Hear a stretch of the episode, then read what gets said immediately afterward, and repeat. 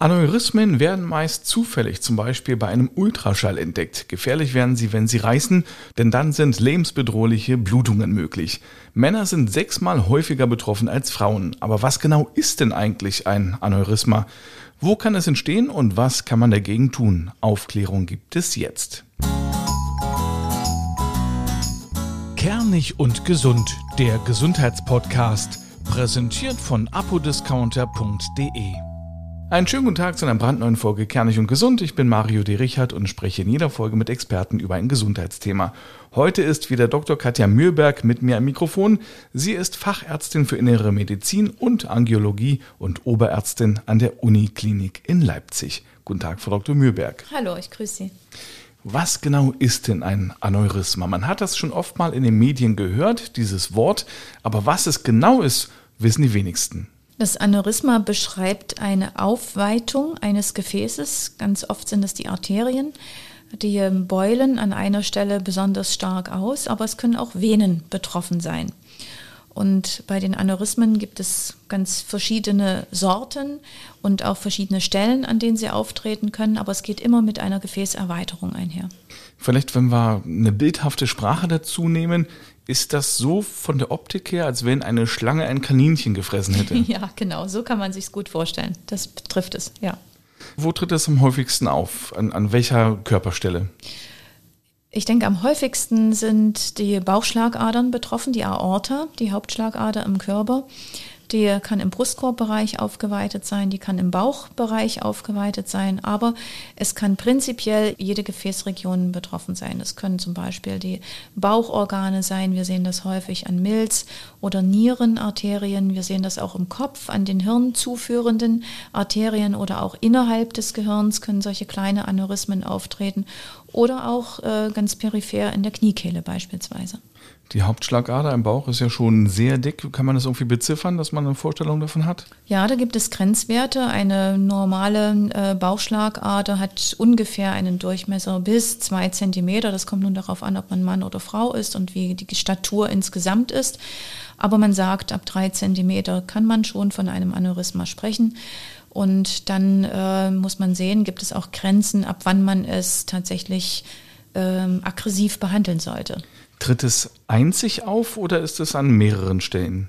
Ähm, es gibt äh, Veranlagungen dazu, dass an mehreren Stellen des Körpers Aneurysmen auftreten können. Man sagt, die sind vergesellschaftet miteinander. Beispielsweise, wenn ich im Bereich der Kniekehle so ein Aneurysma feststelle, dann sollte man immer einen Blick auf die Bauchschlagader werfen, weil ganz häufig dort dann auch ein Aneurysma auftritt. Oder man schaut auf die Gegenseite, denn das ist gar nicht so selten. Und es gibt noch einen ganz spannenden Zusammenhang, der ist letztes Jahr erst ähm, in einer großen Beobachtungsstudie festgestellt worden. Man hat gesehen, gesehen, dass Menschen, die eine Hernie haben, also eine Nabelhernie oder eine Leistenhernie, dass die oft dazu neigen, auch Aortenaneurysmen auszubilden und umgekehrt. Also wer ein Aortenaneurysma hat, der kann auch mal schnell eine Bauchwandhernie, also einen Bruch, Hernie heißt ja Bruch, einen Bauchwandbruch äh, haben. Das ist ein ganz interessanter Zusammenhang und der ist auch erklärbar, weil die Entstehungsmechanismen beider Erkrankungen doch sehr ähnlich sind. Also muss man Angst haben, wenn man einen Leistenbruch hatte, dass man da dann vielleicht ein Aneurysma bekommt? Naja, der Leistenbruch kann manchmal auch ganz nachvollziehbare Ursachen haben, äh, dann eher nicht. Aber wenn der komplett spontan auftritt oder plötzlich ein Nabelbruch, für den es keine äh, plausible Erklärung gibt, dann sollte man mal auf die inneren Organe schauen. Wie kann man denn als Betroffener selbst ein Aneurysma bemerken? Im Bein, im Kopf, im Bauch? Fangen wir mal oben an. Im Kopfbereich ähm, spürt man es leider immer erst dann, wenn es symptomatisch wird. Das heißt, wenn es platzt. Die Gefahr ist ja bei Aneurysmen, dass sie reißen, dass sie platzen, weil die Gefäßwand ausgedünnt ist und dann ähm, sehr äh, schnell und anfällig wird äh, zum Platzen. Die Patienten erleiden dann häufig eine Schlaganfallsymptomatik. In anderen Stellen des Körpers können sie auch mal vorher symptomatisch sein. Es hängt davon ab, wo und wie groß diese Aufweitungen sind. Im Bauchbereich und Brustkorbbereich kann das äh, zum Beispiel ein Rückenschmerz sein, für den es gar keine Erklärung gibt. Das kann ein Bauchschmerz sein. Das kann bei sehr schlanken Leuten auffällig werden, indem man sieht, wie der Bauch pulsiert äußerlich. In der Kniekehle beispielsweise spürt man Aneurysmen, indem man ein Fremdkörpergefühl beim Kniebeugen hat. Da stört irgendetwas, das ist wie ein Kissen und wenn man hinfasst, pulsiert das ganz stark. Man muss oder darf es aber auch nicht ver verwechseln mit sogenannten Baker-Zysten. Das sind einfache Aussackungen aus der Gelenkkapsel, die können sich ganz ähnlich bemerkbar machen. Und eine Äußerung eines ähm, Ortenaneurysmas beispielsweise kann aber auch sein, dass man kleine Durchblutungsstörungen in den kleinsten Gefäßen hat, also zum Beispiel in den Zehenspitzen. Wenn da plötzlich starke Schmerzen auftreten oder kleine punktuelle Veränderungen, dann können Embolien, also kleine Gerinnsel aus so einem Aneurysma, aus so einer, einer Aussackung abgeschwommen sein. Denn das ist die zweite Komplikation, die so ein Aneurysma mit sich bringt. Es kann reißen und es kann kleine Gerinnsel in sich in dem Aneurysmasack ansammeln, die dann auch mit dem Kreislauf davon schwimmen und die kleinsten Äderchen verstopfen können. Also immer wenn es reißt, wird es besonders gefährlich, lebensgefährlich. Dann kann es lebensgefährlich werden, jawohl. Ja, wie wird denn ein Aneurysma erkannt? Da bedarf es verschiedener bildgebender Verfahren. Die einfachste Untersuchung ist die Ultraschalluntersuchung. Man kann mit Gefäßultraschall sehr, sehr schön Gefäßregionen darstellen, nicht an allen Stellen, aber sehr gut im Bauchbereich, im Halsbereich, in den Beinen. Und was vielleicht viele gar nicht wissen, aber es ist sogar eine gesetzlich äh, empfohlene Vorsorgeuntersuchung für den Mann. Ab 65 sollte man wenigstens einmal den Schallkopf auf den Bauch halten und nachschauen, ob eine Erweiterung der Hauptschlagader da ist, weil man weiß, dass mit zunehmendem Alter die Häufigkeit bei Männern gar nicht so gering ist. Also nur für den Mann wird es angeboten. Das wird tatsächlich in erster Linie nur für den Mann angeboten mit einem kleinen Zusatz. Frauen über 65, die exzessiv rauchen, auch die haben ein erhöhtes Risiko, so ein Aortenaneurysma auszubilden. Auch die sollten gescreent werden. Wie wird denn der Riss ausgelöst?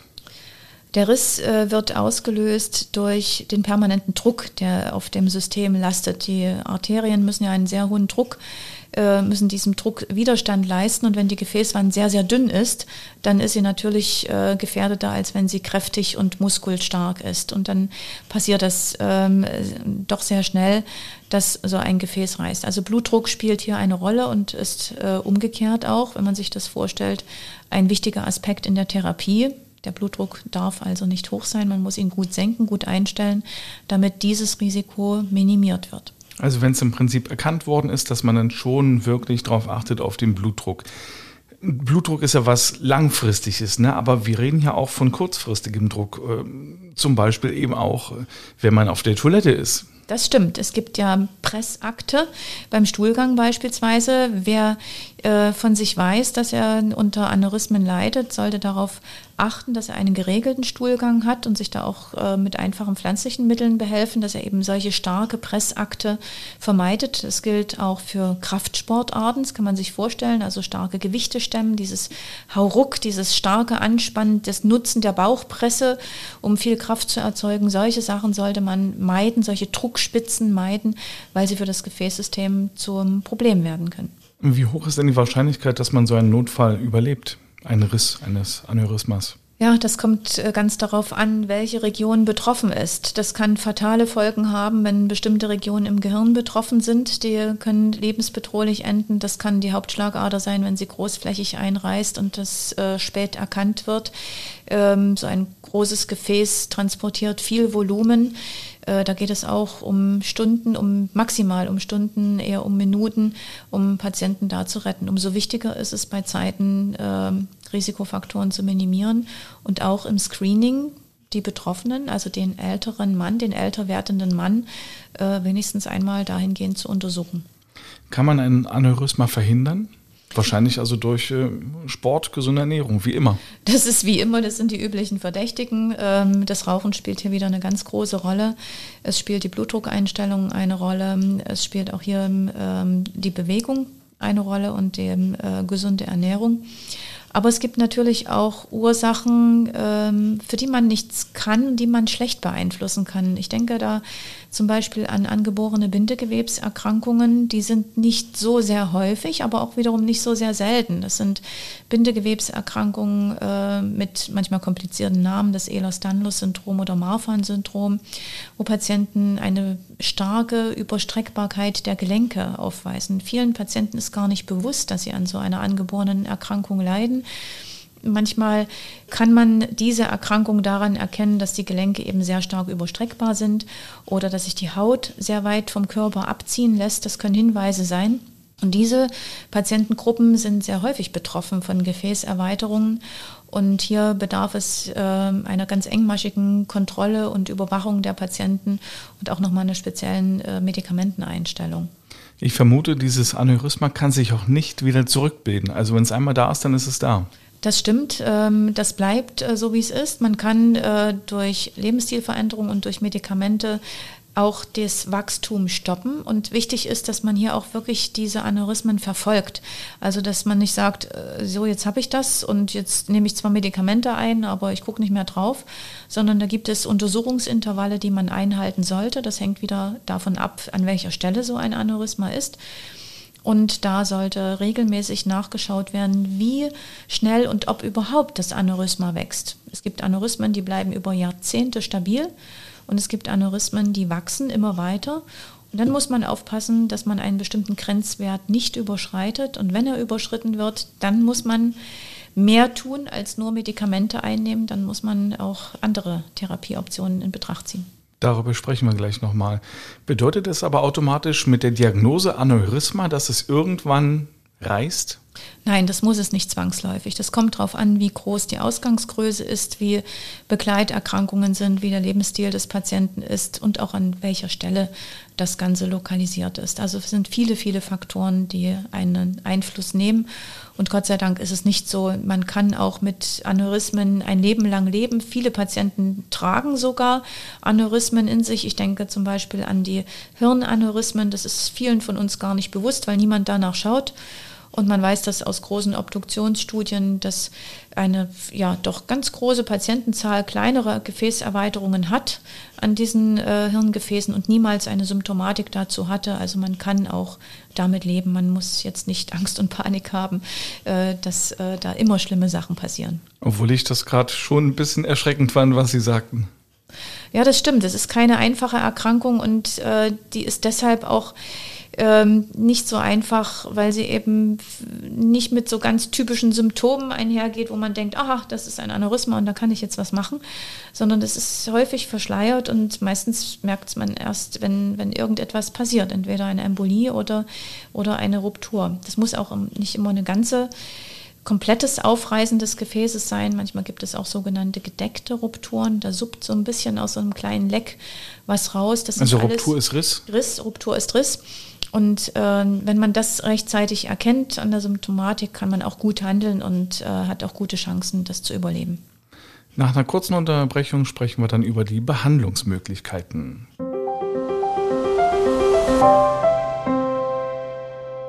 Werbung. Wenn Sie für die Hausapotheke etwas brauchen oder die Reiseapotheke ausstatten wollen, finden Sie viele tolle Angebote bei apodiscounter.de mit Rabatten bis zu 60 Prozent. Obendrauf gibt es auch noch einen Wechselwirkungscheck. Da können Sie gleich online überprüfen, ob sich die gewählten Arzneimittel miteinander vertragen. Und an der Kasse geben Sie den Rabattcode Kernig5 ein und sparen ab einem Einkaufswert von 30 Euro 5 Euro. Am besten gleich mal reinklicken auf apodiscounter.de. Weiter geht's mit Dr. Katja Mühlberg. Wir sprechen heute über Aneurysmen.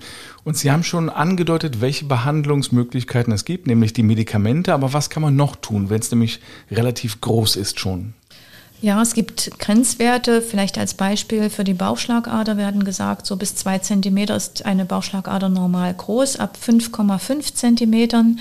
Bei Männern sollte man solche Aneurysmen behandeln. Im Wesentlichen gibt es zwei Optionen. Das eine ist, dass man über eine Kathetertechnik von innen, also über einen Zugang, über die Leisten mit Hilfe eines Drahtes eine Gefäßstütze von innen in das Gefäß hineinschiebt. Die, also so ein Stent? Das ist auch ein Stent, mhm. ja. Der ist im Unterschied äh, zu den Stents, die man vielleicht aus den Herzkranzgefäßen oder auch aus den Beingefäßen kennt, ist der noch einmal mit einer Membran ausgekleidet, ein sogenannter gecoverter Stent, so kann man sich das vorstellen, also ummantelt. Und der dichtet sozusagen diesen Aneurysmasack ab. Also er ahmt die normale, den normalen Gefäßdurchmesser nach. Man hat dann um diesen Stent herum noch diesen Aneurysmasack. Der bleibt einfach da, wo er ist. Der wird nicht weggenommen, sondern der bleibt einfach da, wird bloß nicht mehr durchblutet. In diesem Bereich gerinnt dann das Blut und sucht sich seinen Weg ganz normal durch diesen implantierten Stent. Das ist ein relativ schonendes Verfahren, was auch immer mehr ähm, zur Anwendung kommt. Es gibt manchmal Situationen, wenn die Hauptschlagader zum Beispiel sehr stark gekrümmt verläuft oder viele Knicke macht und ähm, es ähm, sich schlecht mit einem Katheterdraht bearbeiten lässt, dann gibt es natürlich auch immer äh, die Option, offen chirurgisch zu operieren. Das sind große Eingriffe, ähm, die auch nur in Vollnarkose gemacht werden können, wenn man, wo man entweder die Bauch- oder auch den Brustkorb äh, eröffnen muss und dort Gefäßprothesen offen chirurgisch einsetzt. Ist denn immer eine Behandlung nötig? Eine Behandlung ist dann nötig, wenn ein Aneurysma schnell wächst, innerhalb kurzer Zeit stark an Umfang zunimmt oder wenn diese Grenzbereiche überschritten sind, die für Männer und Frauen unterschiedlich sind und je nachdem, welche Gefäßregion betroffen ist. Im Kopfbereich äh, gibt es ganz andere Grenzwerte, ist klar, die Gefäße sind viel kleiner. Dort haben wir auch andere Therapiemethoden. Wir können dort kleine Aussackungen von den Gefäßen einfach abklemmen, sogenannte Clips setzen. Das kann man sich wirklich vorstellen, wie wenn man eine kleine Klemme an dieses Säckchen, was aus dem Gefäß rauskommt, dran setzt. Ähm, dann wird es nicht mehr durchblutet. Oder man kann in diese kleinen Aussackungen ganz kleine Drahtknäuel ähm, äh, reinsetzen. Das macht man auch über Kathetertechniken, das sogenannte Coiling. Klingt ein bisschen komisch, aber äh, dadurch, dass man ein kleines, ein kleines Drahtknäuel wie ein Wollknäuel, so sieht das ungefähr aus, wenn man das da reinsetzt, gerinnt das Blut an dieser Stelle und äh, diese Aussackung ist verödet sozusagen und das Blut fließt daran vorbei. Jetzt reden wir über diesen Eingriff im Gehirn. Da gibt es ja auch einige prominente Fälle, zum Beispiel 2009 bei einer deutschen Fernsehmoderatorin. Die hat sich das Aneurysma im Gehirn operieren lassen, was allerdings äh, schief ging. Und im Nachhinein sagt sie, äh, das kann man ja auch nicht verdenken, sie hätte es lieber nicht gemacht. Aber wie hoch sind denn die Überlebenschancen, wenn man die OP unterlässt? Ja, das ist ähm, ganz schwer zu sagen. Das wäre fast so, wie wenn ich einen Blick in die Glaskugel werfen würde, weil es hängt wieder davon ab, an welcher Stelle äh, dieses Aneurysma sitzt. Es gibt vordere und hintere Gehirnanteile, die haben unterschiedliche Risiken, wie die ähm, Rissgefahr, also diese Rupturhäufigkeit ist. Und ähm, wenn Sie ähm, äh, vielleicht um Vorstellungen zu haben, wenn so ein eine Gefäßerweiterung kleiner als sieben Millimeter ist im Gehirn, dann hat man nach fünf Jahren ein extrem geringes Rissrisiko. Wenn diese Erweiterung äh, über 20 Millimeter ist, dann ist die Risswahrscheinlichkeit bei 50 Prozent innerhalb von sechs Monaten. Und das ist schon eine Zahl, äh, bei der man eher dahin tendiert und sagt, da sollten wir was tun. Da warten wir nicht drauf, bis das passiert. Und dazwischen äh, kann man sich vorstellen, gibt es eine ganze Bandbreite, die nochmal wiederum davon abhängt, in welcher Region dieses Aneurysma ist. Eine sensible, eine sehr sensible Region des Gehirns. Ähm, und es gibt inzwischen sehr, sehr gute Leitlinien, äh, die ganz klar Empfehlungen aussprechen, ab wann man wirklich bei symptomlosen Aneurysmen etwas tun sollte und wann man es nicht tun sollte. Also da gibt es ganz klare Empfehlungen von den Fachgesellschaften, die auch ganz genau nach Region und äh, diese Rupturwahrscheinlichkeit, also diese Risshäufigkeit aufgeschlüsselt sind. Daran kann man sich heute gut orientieren. Gibt es in der Statistik, wie häufig diese Eingriffe gut gehen? Also wie hoch sind die Chancen, dass ich Erfolg habe mit diesem Eingriff im Gehirn? Ja, auch da gibt es ähm, wieder keine Ja-Nein oder einfache Antwort, sondern das hängt davon ab, wieder welche Region ist, mit welcher Methode man gearbeitet hat und wie viel Erfahrung in einem Zentrum mit dieser Methode vorliegt. Das heißt, wenn äh, so eine Diagnose gestellt wird, sollte man sich immer gut beraten lassen, dass man sich behandeln lässt in einem Zentrum, wo viel Expertise ist, wo diese Eingriffe oft gemacht werden und wo auch das Personal geschult ist mit den einzelnen Methoden. Das ist, ähm, glaube ich, immer ein ganz guter Indikator, wenn man betroffen ist, dass man sich Informationen einholt, wo so etwas gemacht wird. Umso niedriger sind auch in aller Regel die Komplikationsraten. Und können Sie sagen, wie häufig das vorkommt, so ein Gehirnaneurysma? Zum Beispiel auf 100.000 äh, Personen? Also die Hirnaneurysmen sind ja nun nicht das vordergründige Ge äh, Gefäßgebiet der Angiologen. Das äh, tun äh, tatsächlich in allererster Linie die Neurochirurgen und äh, die Neurologen. Auch das ist wieder äh, altersabhängig. Man weiß, dass man, wenn man ähm, Patientengruppen anschaut, in denen in einer Familie eine Häufung solcher Aneurysmen vorkommt, dass da äh, Häufungen bis zu drei Prozent vorliegen. Das weiß man aus Patientengruppen mit positiver Familienanamnese. Der Normalbevölkerung liegt es deutlich drunter. Bei Albert Einstein wurde 1948 ein Bauchaortenaneurysma entdeckt und hat die OP abgelehnt mit den Worten, ich werde gehen, wenn ich möchte. Es ist geschmacklos, das Leben künstlich zu verlängern. Ich habe meinen Teil getan. Es ist Zeit zu gehen und ich werde dies elegant tun. Danach hat er sogar noch bis 1955 gelebt, also noch sieben Jahre lang, bis das Aneurysma dann gerissen ist und ist dann quasi im Alter von 76 Jahren gestorben. Sollte man denn ab einem gewissen Alter lieber abwarten oder operieren? Was ist da die beste Entscheidung? Also er war ja schon relativ alt, muss man ja sagen, und es hat tatsächlich ja noch sieben Jahre geklappt. Das ist eine gute und spannende Frage. Ähm, heute ist die Medizin so weit, dass man durch diese sogenannte endovaskuläre Technik, also die Kathetertechnik, auch sehr hochbetagten Patienten gut helfen kann. Zu Albert Einsteins Zeiten gab es das noch nicht. Dort hat man offen operiert. Äh, das war mit vielen möglichen Komplikationen behaftet, auch mit Narkoserisiken. Je älter der Mensch wird, umso mehr Begleiterkrankungen hat er. Das kann man heute mit den modernen Techniken ich will nicht sagen ad acta legen, aber man hat viel mehr Optionen als früher. Und trotzdem steht es natürlich auch unseren Patienten zu, äh, so eine Entscheidung zu treffen. Muss ich das unbedingt tun? Will ich das? Und natürlich ist auch so ein Kathetereingriff nicht ganz ohne Komplikationen. Das muss man auch sagen. Und wir haben durchaus Einsteins auch in unserer Sprechstunde, die sagen, ich äh, komme einmal im Jahr oder auch alle halben Jahre und wir messen das mal. Und wenn ich sehe, das bleibt stabil, äh, obwohl es vielleicht schon sechs oder sechseinhalb Zentimeter groß ist, dann tue ich alles dafür, nehme meine Tabletten ein, aber ich möchte mich nicht operieren lassen. Das geht auch gut, aber es bleibt ein gewisses Restrisiko, das muss man auch sagen. Aber die Patientenentscheidung spielt natürlich immer eine Rolle. Aber wie gesagt, äh, ja, das mit Albert Einstein war vor 67 Jahren.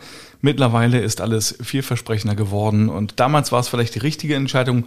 Heute würde er sich vielleicht anders entscheiden. Übrigens, 1955 ist noch ein berühmter Mann gestorben, nämlich Thomas Mann und ebenfalls an den Folgen des Risses der Bauchschlagader. Und das war damals mit 80 Jahren.